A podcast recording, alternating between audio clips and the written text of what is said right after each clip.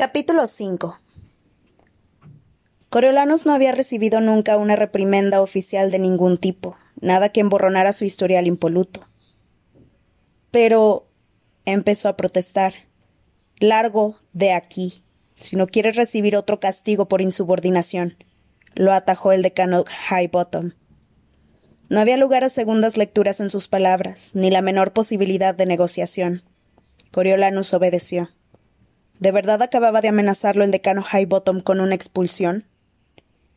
Coriolanus salió de la academia preocupado, pero ser el centro de atención le calmó los nervios. La atención de sus compañeros de estudios en los pasillos, de Tigris y la abuelatriz mientras se comían una cena rápida a base de huevos fritos y sopa de col, de completos desconocidos por el camino cuando regresó al zoológico esa noche, ansioso por ampliar su ventaja en los juegos. El suave resplandor anaranjado de la puesta de sol bañaba la ciudad, y una brisa fresca disipaba el calor asfixiante de la jornada. Las autoridades habían ampliado hasta las nueve el horario de apertura del zoológico, lo que le concedía más tiempo a la ciudadanía para ver a los tributos, pero no habían vuelto a retransmitir en vivo desde su visita anterior. Coriolanos había decidido dejarse caer otra vez por allí para ver cómo estaba Lucy Gray y sugerirle que cantase otra canción. Al público le encantaría, y quizá eso animara a volver a las cámaras. Mientras recorría los sinuosos senderos del zoológico, lo embargó la nostalgia por los días tan agradables que había pasado allí de pequeño, aunque lo entristecía ver tantas jaulas desiertas. En su momento habían estado repletas de fascinantes criaturas procedentes de las arcas genéticas del Capitolio. Ahora, en una de ellas, un galápago solitario yacía resollando en el fango. Un tucán zarrapastroso chillaba con estridencia entre las ramas, aleteando sin impedimentos de un recinto a otro. Eran exóticos supervivientes de la guerra, pues casi todos los animales que no perecieron de inanición habían terminado por convertirse en el sustento de alguien. Una pareja de mapaches raquíticos que debían de vivir en el parque municipal adyacente se dedicaba a rebuscar en una papelera volcada. Las únicas bestias que prosperaban eran las ratas, que se perseguían por los bordes de las fuentes y correteaban por el camino a escasos metros de distancia. Conforme Coriolanus se acercaba a la casa de los monos, los senderos se veían cada vez más poblados. Una multitud de aproximadamente un centenar de personas se extendía de un extremo a los barrotes, de los barrotes al otro. Alguien tropezó con su brazo al adelantarlo corriendo, y reconoció a Lepidus Malmsey, que se abría paso entre los visitantes con su cámara pisándole los talones. Más adelante daba la impresión de estar produciéndose algún tipo de conmoción, y se encaramó a un peñasco para disfrutar de una vista mejor. Para su contrariedad, vio a Janus frente a la jaula, con una mochila de gran tamaño apoyada en el suelo a su lado. Sostenía lo que parecía un sándwich entre los barrotes, ofreciéndoselo a los tributos del interior. Estos, por el momento, preferían guardar las distancias, aunque Coriolanus no alcanzaba a entender sus palabras, se diría que estaba intentando convencer a Dil, la chica del Distrito once, para que lo aceptara. ¿Qué se proponía Janus? ¿Intentaba acaso superarlo a él y robarle el protagonismo de la jornada? ¿Robarle la idea de ir al zoológico y perfeccionarla de una manera con la que Coriolanus nunca podría competir porque no podría permitírselo? Estaría esa mochila llena de sándwiches. Esa niña ni siquiera era su tributo. Al reparar en su presencia, las facciones de Sejanus se iluminaron, y por señas le pidió que se acercara. Coriolanus avanzó entre el gentío sin apresurarse, disfrutando de la atención. ¿Problemas? preguntó, mientras le echaba un vistazo a la mochila. Estaba llena a rebosar, no solo de sándwiches, sino también de ciruelas frescas. Ninguno de ellos se fía de mí. Claro que. ¿Por qué deberían de hacerlo? dijo Sejanus. Una niña pequeña se dirigió a ellos con un mohín petulante y apuntó al letrero que había en una de las columnas al borde del recinto. Ahí dice que está totalmente prohibido dar de comer a los animales. Pero es que no son animales, replicó Janus. Son niños, como tú y como yo. Esos no son como yo, protestó la chiquilla. Son de los distritos, por eso se merecen estar enjaulados. Como yo, insisto, dijo secamente Janus. Coriolanus, ¿crees que podrías convencer a tu tributo para que se acercara? Si lo hace, quizá los otros también lo hagan. Tienen que estar muertos de hambre. Los engranajes de la mente de Coriolanus empezaron a girar de inmediato. Ya lo habían amonestado una vez ese día y no le apetecía tentar a la suerte con el decano Highbottom. Por otra parte, la sanción había sido por poner en peligro la integridad de un alumno, y a ese lado de los barrotes estaban a salvo. La doctora Gaul, sin duda más influyente que el decano Highbottom, había elogiado su iniciativa, y la verdad no tenía la menor intención de cederle el protagonismo a Janus. El zoológico era su espectáculo, y Lucy Gray y él las estrellas. Ya oía a Lépido susurrándole su nombre al camarógrafo. Notaba todas las miradas del Capitolio puestas en él. Divisó a Lucy Gray al fondo del recinto. Estaba lavándose las manos y la cara en un grifo que sobresalía de la pared a la altura de las rodillas. Se secó con los solanes de la falda, se arregló los rizos y se ajustó la rosa detrás de la oreja. No puedo llamarla como si fuese la hora de alimentar a las fieras, le dijo Coriolanus a Janus. Sería incongruente haber empezado tratándola como a una dama para luego pasarle alimentos a través de los barrotes. Eso no, pero podría invitarla a cenar. Jane nos asintió con la cabeza sin vacilar. Toma lo que necesites. Ma preparó comida de sobra. Por favor. Coriolanus eligió dos sándwiches y dos ciruelas de la mochila y se dirigió a la casa de los monos, donde una roca plana le permitiría sentarse frente a ella. Jamás en su vida, ni siquiera durante los peores años, había salido de casa sin un pañuelo limpio en el bolsillo. La abuelatriz insistía en que era imprescindible respetar un mínimo de decoro para evitar el caos.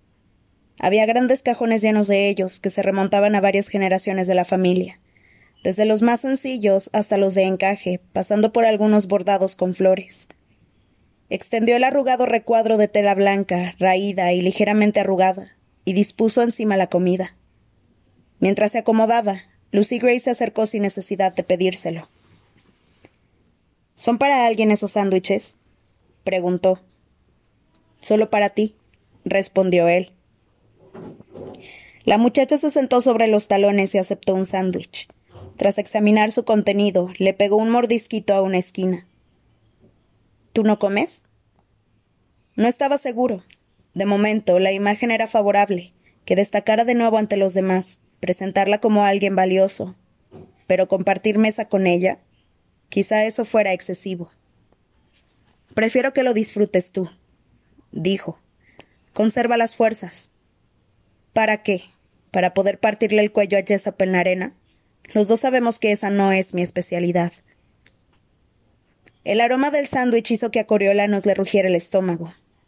Una gruesa rebanada de pastel de carne entre, entre plan blanco. Se había saltado el almuerzo en la academia, y en casa el desayuno y la cena habían sido frugales. Inclinó la balanza una gota de capsup que se escurría entre la rebanada del pan de Lucy Gray. Coriolanos tomó el segundo sándwich y le hincó el diente. Una oleada de placer recorrió todo su cuerpo. Resistió el impulso de zampárselo de dos bocados. Hmm. Ahora es como si estuviéramos de picnic. Lucy Gray miró atrás a los otros tributos, que se habían acercado pero aún parecían albergar dudas. Deberían probar uno. Están deliciosos. Llamó a su compañero. Anímate, Jessop. Envalentonado, el fornido tributo de su distrito se aproximó a Janus y tomó el sándwich que éste sostenía en la mano. Esperó a que añadiese una ciruela y se alejó sin pronunciar palabra. De repente, los otros tributos se agolparon contra la reja e introdujeron las manos entre los barrotes. Janus las llenó todo lo deprisa que pudo, y en menos de un minuto la mochila se quedó prácticamente vacía. Los tributos se desplegaron por toda la jaula, agachados con ademán protector sobre su comida, devorándola. El único tributo que faltaba por acercarse a Janus era el suyo, el chico del Distrito 2. Se había quedado al fondo de la jaula, con los brazos cruzados sobre su torso colosal, mirando fijamente a su mentor. Janus sacó el último sándwich de la mochila y lo extendió a su dirección. Marcus, esto es para ti. Acéptalo, por favor. Pero Marcus permanecía impertérrito e inmóvil. Por favor, Marcus, imploró Janus. Debes de estar famélico. Marcus miró a Janus de arriba a abajo, para a continuación girar sobre los talones y darle la espalda. Lucy Gray observaba el duelo con interés. ¿Qué les pasa a esos dos? ¿A qué te refieres? preguntó Coriolanus. No estoy segura, pero parece algo personal. El diminuto muchacho que había querido asesinar a Coriolanus en la camioneta se acercó corriendo y se llevó el sándwich sin reclamar. Si Janus no hizo ademán de impedírselo. El equipo del noticiario intentó hablar con Janus, pero éste se lo sacudió de encima y se perdió de vista entre la muchedumbre, con la mochila vacía colgando del hombro. Grabaron unas cuantas imágenes de los tributos antes de dirigirse a Lucy Gray y Coriolanus, que enderezó la espalda en su asiento y se pasó la lengua por los dientes para eliminar los restos de pastel de carne. Nos encontramos en el zoológico con Coriolanus Snow y su tributo, Lucy Gray Baird. Otro alumno acaba de repartir sándwiches. ¿También es mentor? Lépidos le extendió el micrófono aguardando una respuesta. Aunque a Coriolanus no le hacía gracia compartir la atención, lo cierto era que la presencia de Sejanus podría servirle de escudo. ¿Se atrevería el decano Highbottom a sancionar al hijo del hombre que había reconstruido la academia? Apenas unos días antes habría pensado que el apellido Snow tenía más peso que el de los Plinth, pero las asignaciones de las cosechas habían demostrado que se equivocaba.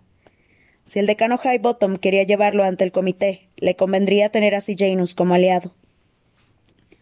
Es mi compañero de clase, Janus Plinth, informó a, Lepidus. ¿Qué se propone trayéndole sándwiches a los tributos? ¿El Capitolio no les da de comer? preguntó el reportero.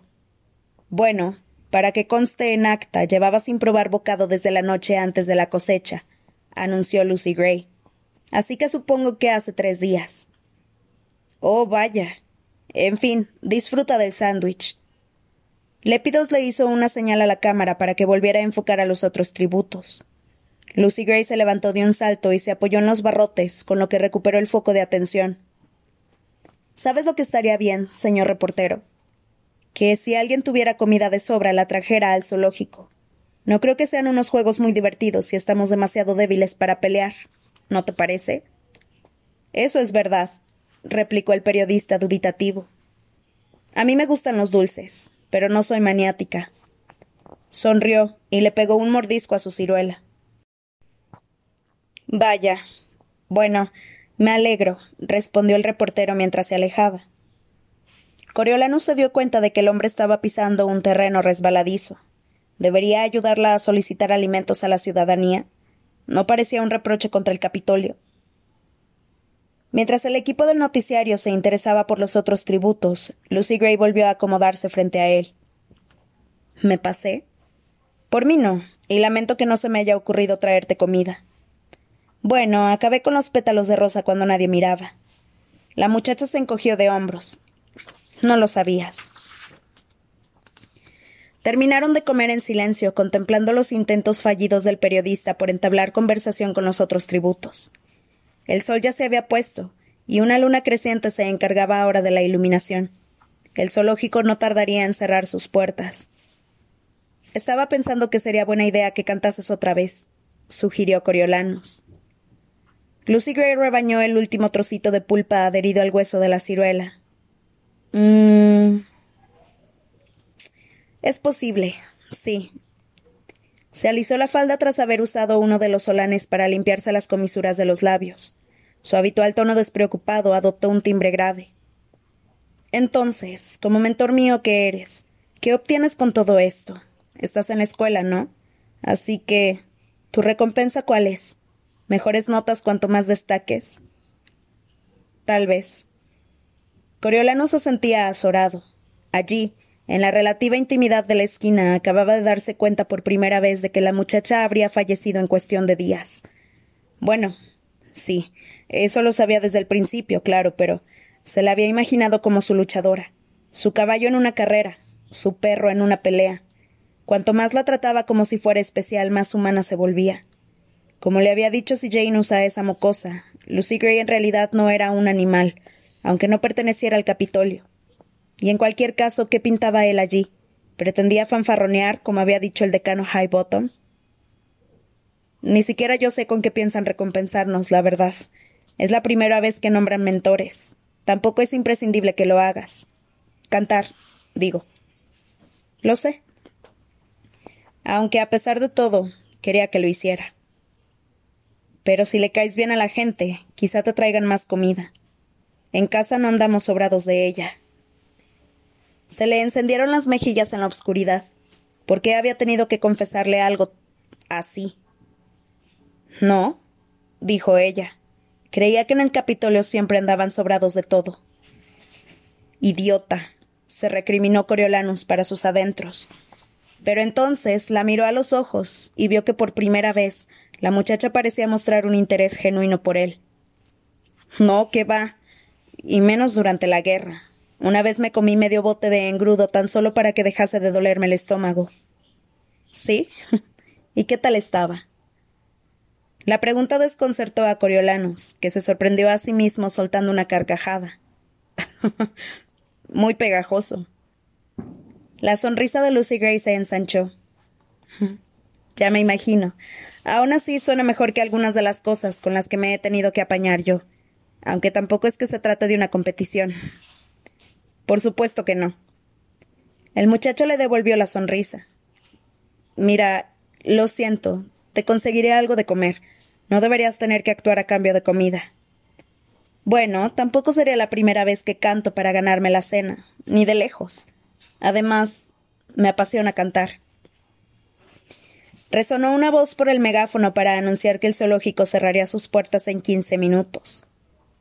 Me tengo que ir ya, pero. ¿Te veré mañana? Ya sabes dónde encontrarme.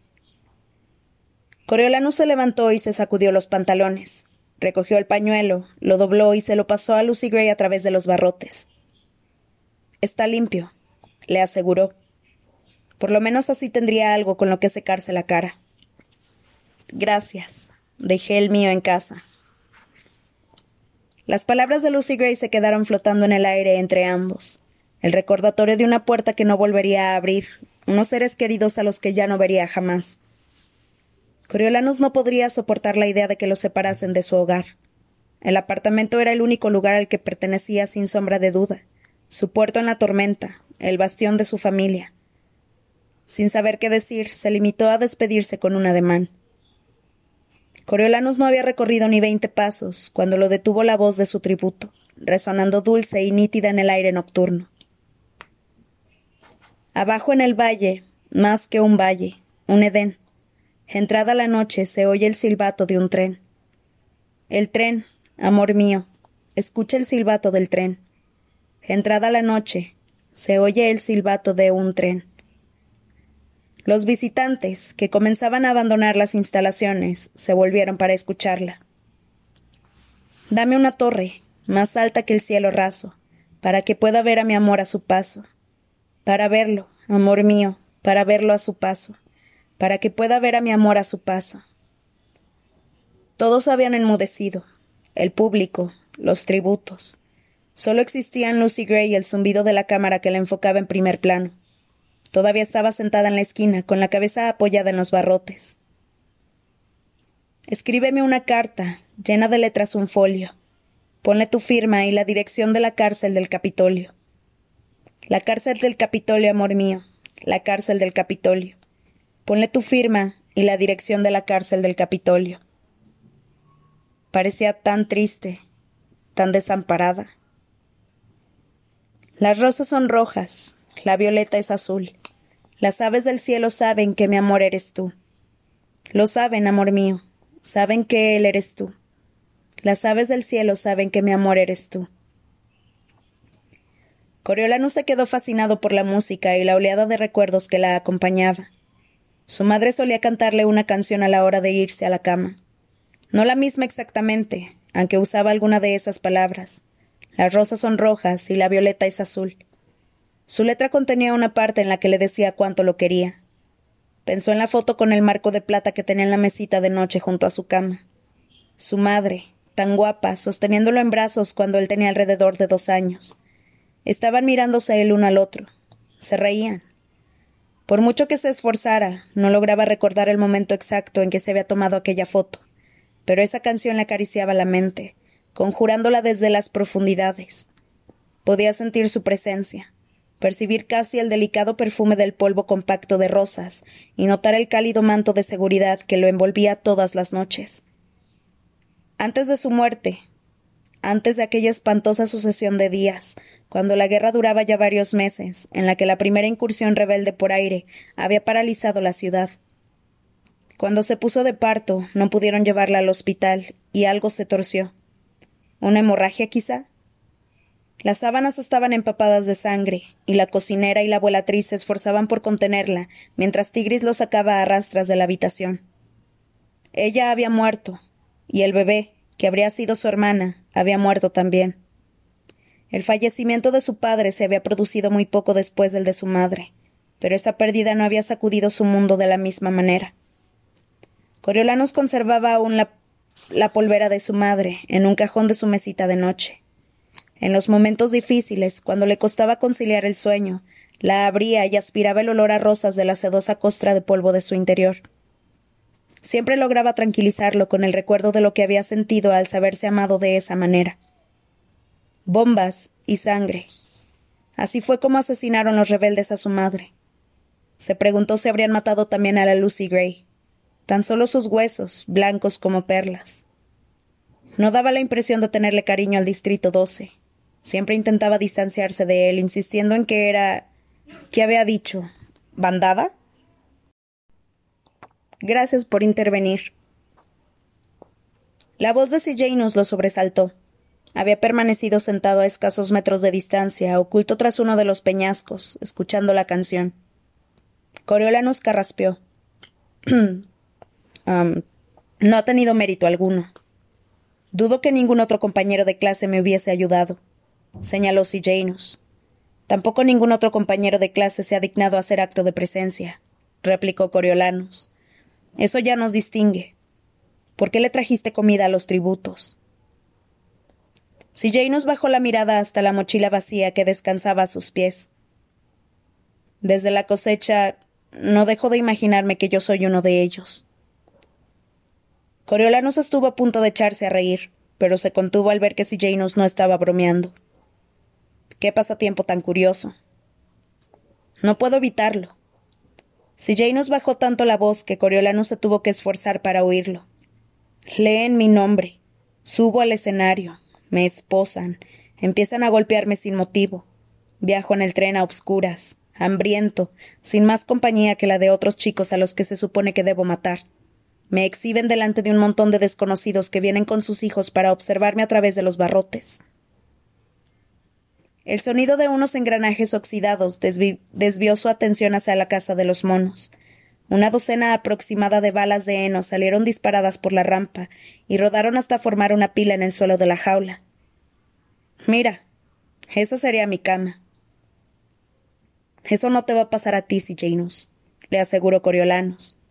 Pero podría haberme pasado. Tranquilamente. Si ahora no fuésemos ricos, estaría otra vez en el Distrito 2, Puede que en la escuela o en las minas, y seguro que en la cosecha. ¿Has visto a mi tributo? Como para no verlo, reconoció Coriolanus. Sospecho que tiene muchas posibilidades de ganar. Fuimos compañeros de clase. Antes de que yo me trasladara aquí, ya sabes. En casa. Se llama Marcus, explicó Janus. No éramos amigos precisamente, pero tampoco rivales. Un día me agarré el dedo con una puerta, me lo aplasté con ganas, y él tomó un puñado de nieve del alféizar de una ventana para bajar la hinchazón. Ni siquiera le pidió permiso al maestro, lo hizo sin más. ¿Crees que se acuerda de ti?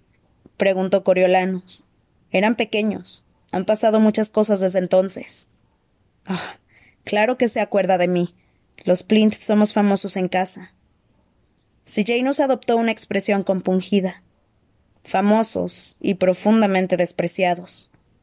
Y ahora eres su mentor, dijo Coriolanos. Y ahora soy su mentor, repitió Sillanus. Las luces se atenuaron en la casa de los monos. Unos cuantos tributos caminaban de un lado a otro, improvisando nidos de paja en los que pasar la noche. Coriolanus divisó a Marcus bebiendo del caño, echándose agua por la cabeza. Cuando se irguió y se acercó a las balas de heno, empequeñeció a los demás. Nos tocó la mochila con la punta del pie. No quiso aceptar ningún sándwich. Prefiere ir a los juegos con el estómago vacío antes que aceptar mi comida. Eso no es culpa tuya, dijo Coriolanus. Lo sé, lo sé. Soy tan inocente que hasta podría atragantarme con ello. Coriolanus aún intentaba descifrar esa observación cuando se desató una pelea en la jaula. Dos chicos habían reclamado la misma bala de heno y se la disputaban a golpes. Marcus intervino y agarrando por el cuello a cada uno de ellos los arrojó en direcciones opuestas como si de un par de muñecos de trapo se tratara. Volaron por los aires y recorrieron varios metros antes de aterrizar en sendos montones desmadejados. Mientras se retiraban a las sombras, Marcus se llevó la bala para prepararse su propia cama con ella, indiferente a la disputa. Ganará. A pesar de todo ganará, dijo Coriolanus. Si albergaba alguna duda, la demostración de fuerza y superioridad de Marcus acababa de, de, despejarla. Volvió a experimentar el resentimiento que le producía el hecho de que le hubiesen concedido el tributo más aventajado a un plinth, y estaba harto de escuchar a Janus quejándose de que su padre le hubiese comprado el ganador. Cualquiera de nosotros estaría encantado de ser su mentor. Janus pareció animarse un poquito. ¿De verdad? Pues quédatelo. Es tuyo. No estás hablando en serio, dijo Coriolanus. Por supuesto que sí. Janus se puso en pie de un salto. Quiero que te lo quede, que te lo quedes. Yo me llevo yo a Lucy Gray. Seguirá siendo horrible, pero por lo menos a ella no la conozco. Sé que al público le cae bien, pero ¿de qué le servirá eso en la arena? No tiene la menor oportunidad contra él. Tu tributo a cambio del mío. Gana los juegos, llévate toda la gloria. Por favor, Coriolanus. Estaría en deuda contigo. Por un momento Coriolanus saboreó la dulzura de la victoria, los vítores de la multitud. Si podía convertir a Lucy Gray en favorita, no quería ni imaginarse lo que sería capaz de hacer con un titán como Marcus. Además, ¿Qué posibilidades tenía ella? Desvió la mirada hacia Lucy Gray apoyada en los barrotes, como un animal acorralado. A la luz mortecina, su color, lo que le confería un atractivo especial, se diluía hasta convertirla en otra criatura vapuleada y gris. Apenas rival para las demás chicas, menos aún para los chicos. La idea de que pudiese derrotar a Marcus era risible. ¿Cómo enfrentar a una becantora contra un oso pardo? Sus labios comenzaban ya a articular las palabras trato hecho, cuando cambió de opinión. Ganar con Marcus no sería ninguna victoria. No requería ingenio ni habilidad, ni siquiera una suerte especial. En cambio, ganar con Lucy Gray sería una apuesta tan descabellada como histórica si al final le sonreía el azar. Además, ¿era la victoria el verdadero objetivo, o se trataba más bien de conquistar a la audiencia? Gracias a él, Lucy Gray era la estrella de los juegos en esos momentos, el tributo más memorable, ganar a quien ganase. Recordó sus manos entrelazadas en el zoológico mientras cautivaban al mundo. Formaban un equipo. Ella confiaba en él. No lograba imaginarse diciéndole que iba a dejarla en la estacada por Marcus, o peor aún diciéndoselo al público. Más aún, ¿quién le garantizaba que Marcus fuese a llevarse con él mejor que con Janus? Daba la impresión de ser muy capaz de ignorarlos a todos ellos. Y entonces, Coriolanus quedaría como un cretino, mendigándole migajas de atención a Marcus, mientras Lucy Gray hacía piruetas alrededor de Sijanus. Una última consideración. Poseía algo que Sijanus Plinth quería, y lo quería con desesperación. Sijanus ya había usurpado su puesto, su herencia, su ropa, sus dulces, sus sándwiches, el privilegio que le correspondía a un Snow. Ahora había puesto el punto de mira en su ático, su papel en la universidad, su futuro, y encima tenía la desfachatez de lloriquear por lo bien que le iban las cosas, de repudiarlo, de considerarlo incluso un castigo. Si tener a Marcus como tributo mortificaba a Janus, tanto mejor. Que sufriera. Lucy Gray era una de las pocas posesiones que nunca, jamás, conseguiría arrebatarle a Coriolanus. Lo siento, amigo, dijo con un tono de voz melifluo. Pero me parece que voy a quedarme con ella.